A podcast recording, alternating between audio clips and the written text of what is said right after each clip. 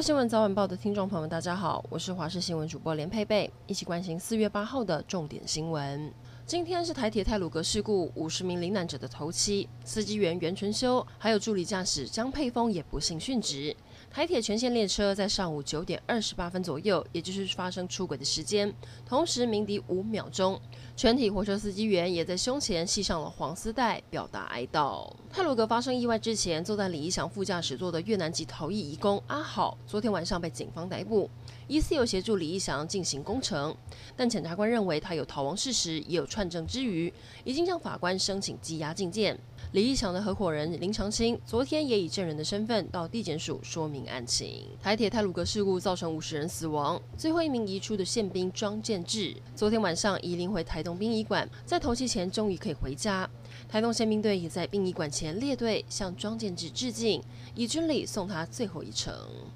被外界称为南科富人区的莲潭滞洪池，不少建案在当年推出时就以湖畔第一景为卖点。不过因为现在干旱严重，最近也逐渐干涸，成为烂泥，池里的鱼全部死光，美景消失，有些甚至还变成了草原，景致完全变了调。感人的接力赛，彰化二林高中举办运动会，其中有一名高二的女同学因为双眼视神经萎缩看不见。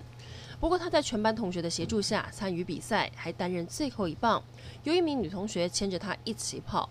为此，其他的同学从第一棒就开始全力冲刺，拉开跟其他班级的距离，让他跑得没压力，完成他的心愿。而这一幕也感动许多人。又有人撞高雄轻轨，昨天晚上九点多，有一辆白色轿车行经凯旋三路跟二圣路口时撞上轻轨。有民众拍下画面 PO 网，引来网友留言，直呼轿车驾驶怎么会连这么大的车都没看见？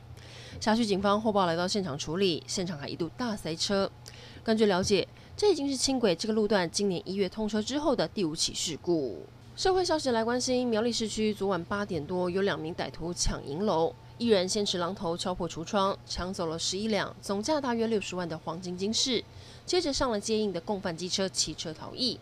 警方研判，歹徒可能有地缘关系，先观察过路线，目前已经调阅了监视器，要追出两名歹徒。最后来关心天气，今天上半天天气还算稳定，不过下午开始东北季风逐渐增强，水汽增多，东北季风带来的降雨会迎风面地区较为明显，整个东半部、北部以及屏东还有中南部山区都会有短暂雨，尤其今晚到明天清晨，基隆北海岸跟宜兰会有较大雨势，提醒您要多加留意。气温方面，北部今天在十七到二十四度，中部十八到二十七度，南部十九到二十八度，东半部则是十八到二十五度。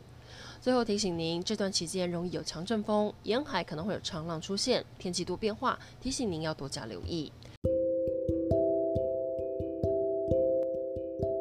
以上整点新闻，感谢您的收听，我们再会。